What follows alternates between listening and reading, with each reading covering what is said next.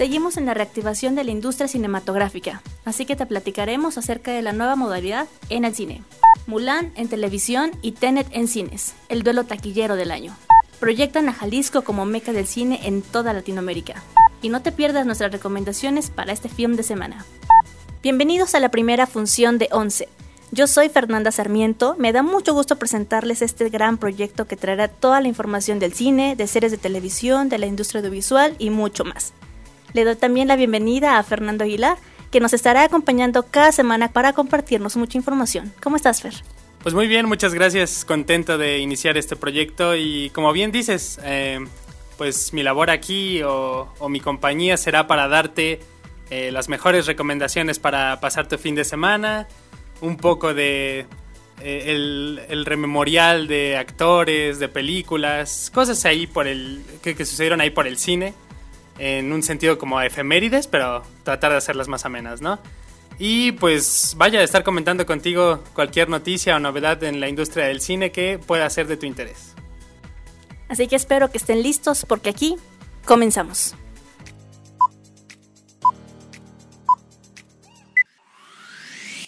Bueno, Fer, pues estamos en tiempos de cuarentena, como ya todo mundo lo sabemos, Cuéntame, ¿cómo te ha ido sin, sin, ir al cine, sin, sin tener esa experiencia de, ver películas nuevas?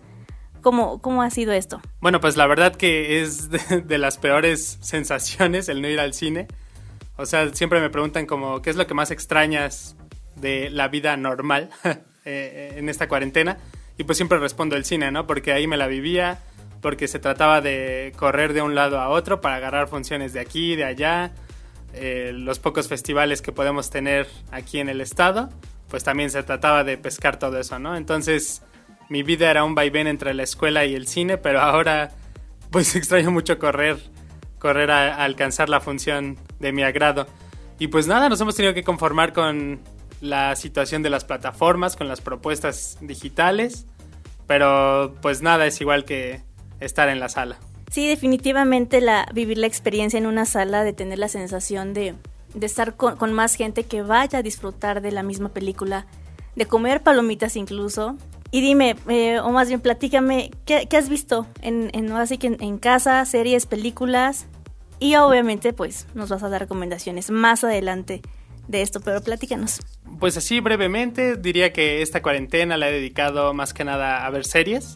Pues porque se presta, ¿no? Se presta como este tiempo que no tienes quizá muchas ocupaciones o que quizá te puedes buscar un poco más de, salida, pues para darte el tiempo de ver propuestas más largas. Entonces lo he dedicado a series, más que nada de Netflix, que son las que había dejado un rato. Por ahí Dark, eh, eh, The Umbrella Academy, o sea, estas propuestas más como de ficción, ¿no? Que son, son más de mi agrado. Pero bueno, como te decía, pues ya más adelante diré estas cosas, estas series, estas recomendaciones, películas también, que pueden ser, o creo yo, pueden ser de tu agrado. Y bueno, pues de aquí se va a desprender una pregunta que te vamos a hacer a ti que me estás escuchando. ¿Qué es lo que más extrañas de ir al cine? Ya sea las películas sin pausa, las palomitas, la compañía, la experiencia, todo ello. Y al final te vamos a decir en qué redes sociales va a estar esta encuesta. Y bueno, la próxima semana vamos a estar dando los resultados y vemos en qué, en qué compartimos Fer, yo y ustedes. Quizá ya hayas escuchado mucho acerca de este tema, pero en algunas personas aún hay dudas. Así que aquí te vamos a compartir todo acerca de cómo está funcionando la nueva normalidad en el cine. Como saben, en algunos estados de la República Mexicana ya pueden encontrar algunas salas abiertas. Será cuestión de que revisen la cartelera de los complejos de tu ciudad. Lo importante es que para todas aquellas personas que ya se sientan seguras de volver a vivir una experiencia en una sala, estas son algunas medidas y protocolos que se están tomando. Bien, pues de inicio eh, te recomiendo adquirir tus boletos desde las aplicaciones digitales o las taquillas automáticas. Esto claro para tratar de tener el menor contacto y pues así evitar los contagios, ¿no? Eh, también deberás pasar por el filtro sanitario para detección de síntomas y el registro de temperatura con termómetro infrarrojo o digital. Eh, los tapetes sanitarios que ya conocemos para la desinfección del calzado y aplicar gel antibacterial en cada ingreso. Bueno, el sistema de ventilación se evitará en espacios cerrados. Por ello, las salas tendrán ventilación natural, es decir, las puertas estarán abiertas. He aquí una nueva experiencia, ¿no? Y bueno, el aire acondicionado únicamente podrá operar con la función de recirculación a un mínimo del 40% hacia el exterior. Además de la sana distancia de metro y medio entre personas para las filas de espera e ingreso a las salas, también se recomendará guardar silencio en todo momento con el fin de evitar la propagación de gotas de saliva en el ambiente. Por otra parte, los cines deberán realizar la habilitación de todo un lugar con un solo sentido de circulación para los ingresos y las salidas, las cuales deberán estar separadas. Asimismo, únicamente se podrá disponer del 30% de las butacas. Las autoridades también mencionaron que se podrá asistir en pareja en asientos contiguos. Sin embargo, no se permite más de dos personas en butacas juntas e incluso pidieron que no se acuda en grupos grandes. También informaron la deshabilitación del servicio de guardarropa y la repartición de programas de mano o cualquier material impreso. Para el personal de las áreas administrativas y taquillas será obligatorio el uso de cubrebocas y careta o gafas de protección, gel antibacterial antes y después de cada chequeo y pasar por el mismo filtro sanitario que el público con termómetro, tapete y gel. En caso de que este personal detecte en el termómetro temperaturas mayores a los 37.5 grados o síntomas visibles relacionados al COVID-19, deberá impedir el paso y exhortar al resguardo domiciliario al público. Solo nos resta decirte que si alguno de nosotros decide regresar a las salas de cine, debemos tener las medidas necesarias y seguir los protocolos de sanidad que nos marquen en cada lugar, esto por el bien de todos. La industria del cine está pasando por momentos muy complicados actualmente. Las casas productoras están buscando nuevas formas de estrenar sus producciones y Disney encontró una que le daría muchas ganancias directas, pero que complicaría el camino para los cines. Su gran apuesta, Mulan, su adaptación a live action de su clásico animado de 1998, la lanzará el 4 de septiembre en su plataforma de streaming. Sin embargo, se tendrá que pagar una cantidad extra para poder verla. La compañía anunció también que la plataforma estará disponible en Latinoamérica hasta noviembre. En cambio, Warner Bros. estrenará Tenet, dirigida por Christopher Nolan a la manera clásica, en las salas, a partir del 26 de agosto en Europa y el 4 de septiembre en Estados Unidos. Como ya dijo mi tocaya Fer, Disney hará lo propio con Mulan y a nivel internacional. Habrá que ver los resultados, sobre todo en el caso de Disney, cuya operación es a todas luces mucho más experimental y arriesgada. Después de que confirmaran que Mulan no se estrenará en salas de cine, una de las películas más esperadas de este año, más de una persona ha demostrado su molestia. Este fue el caso del dueño de un cine independiente de Francia, quien explotó ante la noticia. En un video que ha comenzado a circular en redes sociales, se puede ver al hombre golpear con un bat de béisbol un póster de cartón que estaba en su complejo para promocionar el estreno de la cinta. Luego de que el video se viralizara, el dueño de este cine se dijo sorprendido, pero admitió que de alguna manera tenía que sacar su frustración pues tenía la esperanza de que dicho filme le trajera público y con ello un poco de calma dentro de esta crisis económica. ¿Crees que haya sido una propuesta exagerada? Y bien, esto es In Memoriam. Es momento de dar repaso, dar revista a pequeñas o grandes personalidades que marcaron la industria del cine. Comenzamos con Kurt Lutk, ganador del Oscar por el guion de Memorias de África. El periodista, fallecido a los 80 años, solo escribió tres guiones, siempre para películas de Sidney Pollack. Además de la adaptación de la obra de Karen Blixen, fue el autor de La ausencia de malicia y Caprichos del destino. Aunque su carrera en el cine no fue del todo fructífera o no fue del todo grande, pues la verdad es que estos tres guiones que desarrolló sí dejaron sus frutos y bueno, le dieron hasta el Oscar.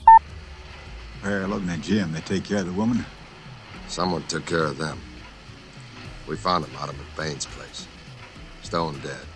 Por otro lado, pues tenemos ya un aniversario luctuoso de Henry Fonda, 31 años. Y bien, pues eh, para recordar a este gran actor estadounidense, hemos de recordar que su amor por la interpretación nació desde abajo, cuando Dorothy Brando, madre de Marlon Brando, lo empujó a actuar como aficionado en el pequeño trato de la ciudad de Omaha.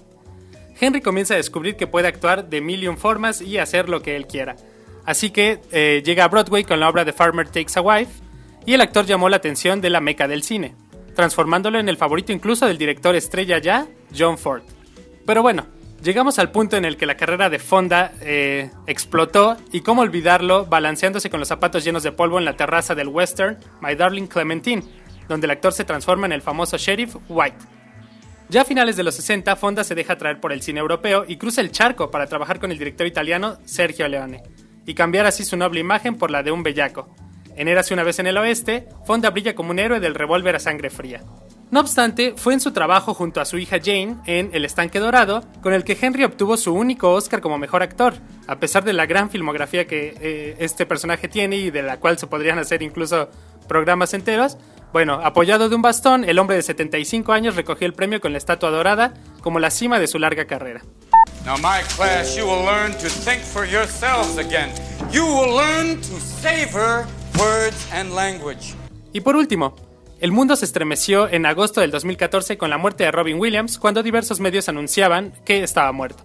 El actor quiso sonreír a millones de personas con sus personajes icónicos, había terminado su estancia en este mundo. Se dice que la noche anterior al suicidio, el protagonista de Buenos Días Vietnam había sufrido un ataque de ansiedad por unos relojes finos que tenía en su hogar. Cuando regresó a casa, se fue a dormir con una tableta en mano, cerró la puerta de su alcoba y a la mañana siguiente, horas después de que su esposa comenzara a preocuparse, se descubrió que Robin se había quitado la vida en su habitación. Recordamos brevemente su gran filmografía y de la que se puede hablar incluso rápidamente, El Club de los Poetas Muertos, La Voz del Genio en Aladdin, Jumanji, ya lo había mencionado, Buenos Días Vietnam, La Señora Fire, El Hombre Bicentenario, vaya, por donde veas este actor tiene interpretaciones inolvidables.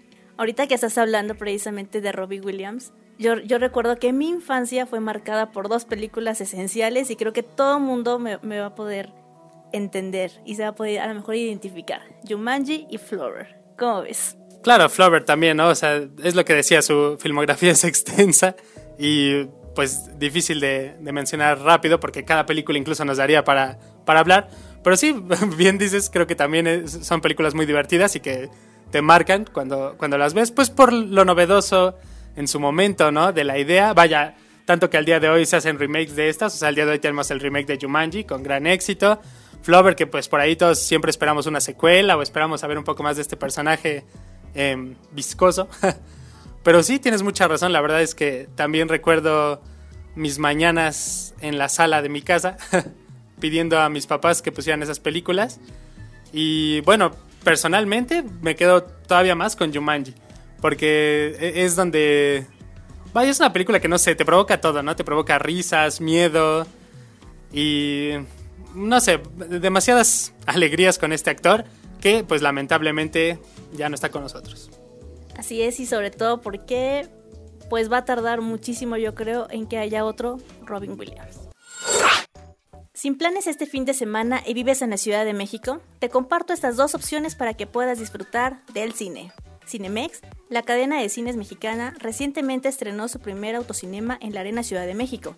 Para Cinemex, esta es la perfecta oportunidad para llevar a los invitados una manera diferente de vivir y de disfrutar la magia del cine desde un auto durante esta etapa de confinamiento, sin perder de foco que el objetivo principal de Cinemex es abrir las salas de cine en cuanto los gobiernos estatales y federal lo permitan, y así seguir ofreciendo el mejor entretenimiento familiar en un espacio seguro en sus más de 351 salas de cine.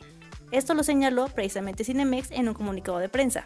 El costo para automóvil será de 290 pesos y podrán ingresar 5 personas por auto y 6 en camioneta de 3 filas. El recinto cuenta con una capacidad para recibir 180 automóviles, garantizando que todos puedan ver y escuchar bien la función desde cualquier punto del foro. Sobre todo se deberá respetar el espacio asignado de acuerdo al boleto adquirido. Las camionetas con una altura superior a los 1.50 metros tienen espacios especiales que deberán respetar.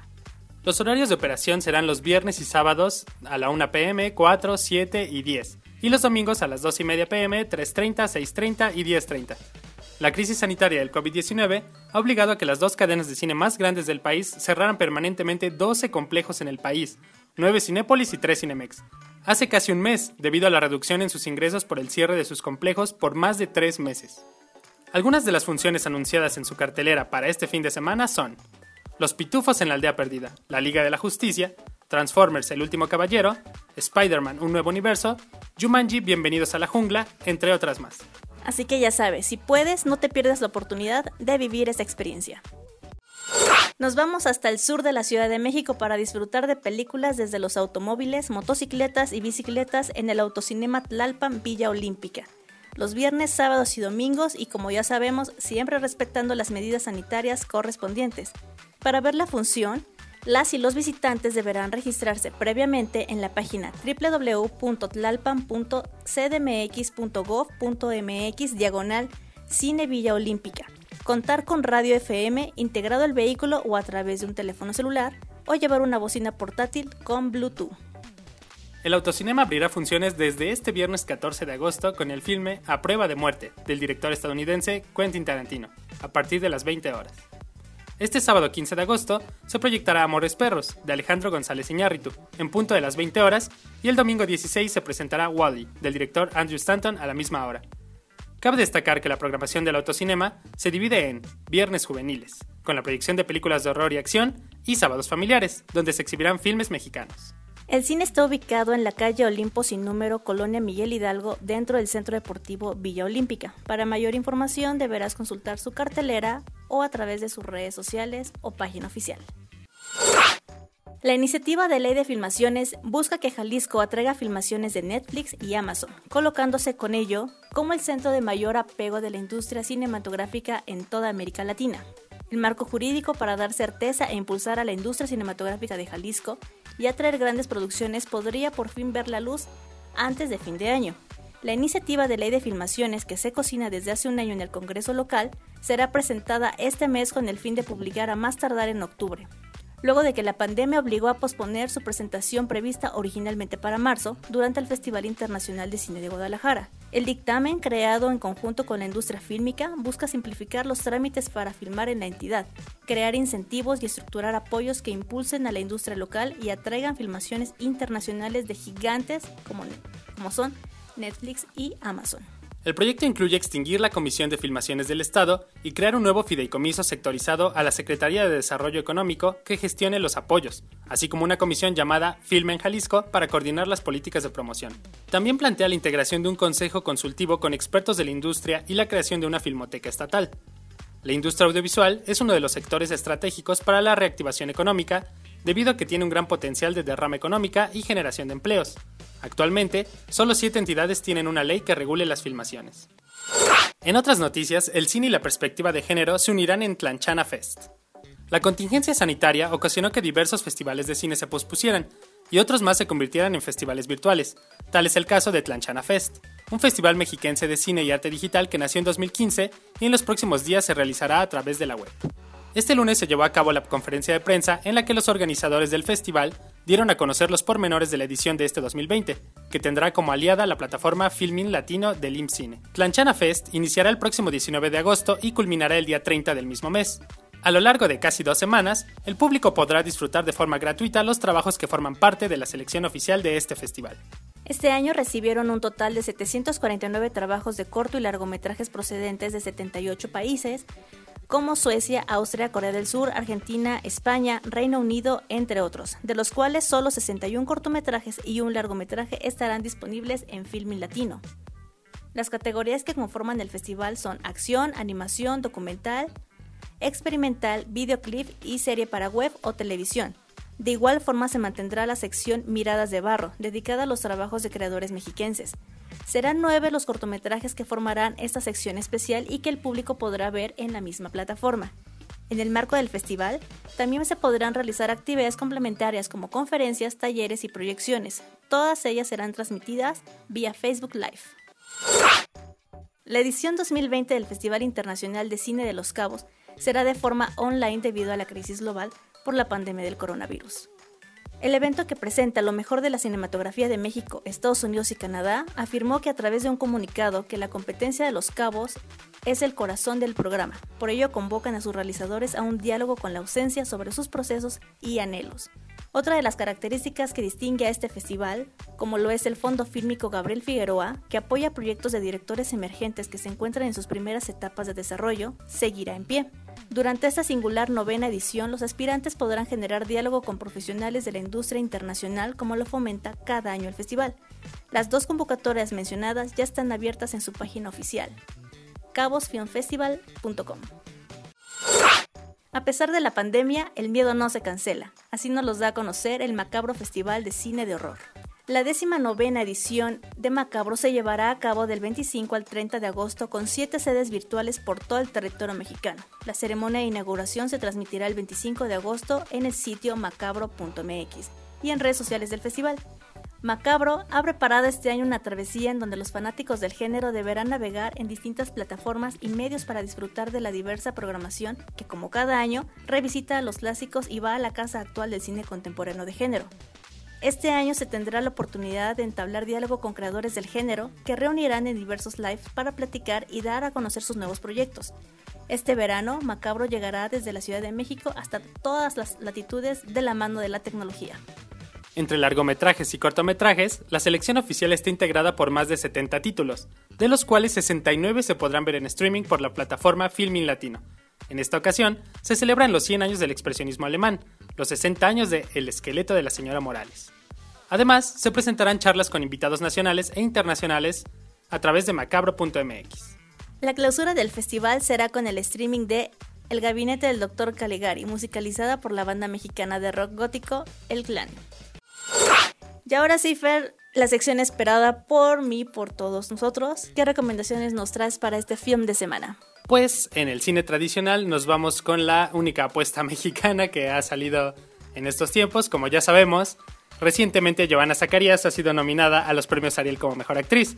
Bueno, pues ahora está la historia y comedia romántica que marca su debut en la dirección. Esta es Escuela para Seductores. Raulito. Yo te conozco.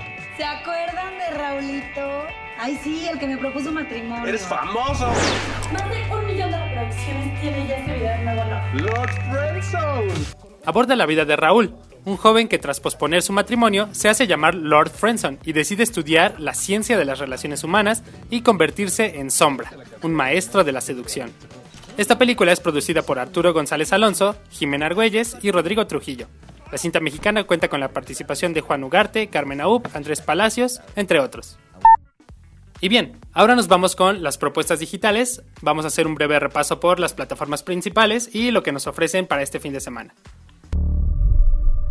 What's that book you've been reading about? It's about heroes who get to go on adventures, defeat the monsters, and save the day. De HBO tenemos Lovecraft Country. La serie es una adaptación de la novela homónima de Matt Roof que muestra lo más increíble del género creado por el escritor H.P. Lovecraft, considerado un ícono del terror cósmico. Con él, logró permear la cultura pop tanto en la literatura, en el cine y hasta en los videojuegos. Sus historias revolucionaron el género de terror al combinarlo con la ciencia ficción, creando mundos fantásticos en donde los peores miedos están a la orden del día. Esta serie cuenta con el talento del más alto nivel, dentro y fuera de pantalla, pues los productores ejecutivos de esta serie son el mismísimo J.J. Abrams y Jordan Peele, quienes conocen mucho no solo del terror, sino cómo llevar obras magistrales a la gran pantalla. Ahora, Amazon Prime nos presentó el pasado 7 de agosto la serie Pan y Circo. Pan y Circo nació con el objetivo de compartir la comida y la bebida mientras conversábamos sobre los problemas del mundo en que vivíamos un proyecto encabezado por el actor y productor mexicano Diego Luna. Se trata de una serie con formato muy ameno en donde se conjunta la gastronomía, comensales y temas de gran interés en la sociedad actual mexicana. Si no tienes algo que ver este fin de semana, te la recomiendo mucho. El primer capítulo abre directamente con el rockstar de la cultura actual, López Gatel, yo no sé si tengo restaurantes o tenía. Esta es como una deuda que adquieres. La vas a tener que pagar. Nos le impone el virus. Esto tampoco es un secreto de Estado, lo puedo decir públicamente. díganos un secreto de Estado. y bueno, eh, esta serie no está exenta de toda la polémica, que yo creo que le hace su punto fuerte. El debate que generan los temas que aborda el, el famoso actor y pues las personas que invita a esta serie de entrevistas que como ya les dije se dan en un formato muy ameno. Diego! Now?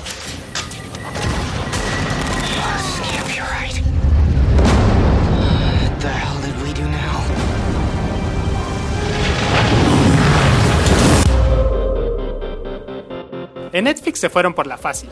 Aquí no hubo estrenos originales, sino la consecución de series populares como Umbrella Academy, que como te mencionaba al inicio del programa, estrena su segunda temporada, asimismo The Rain con la tercera temporada y Lucifer con la quinta temporada.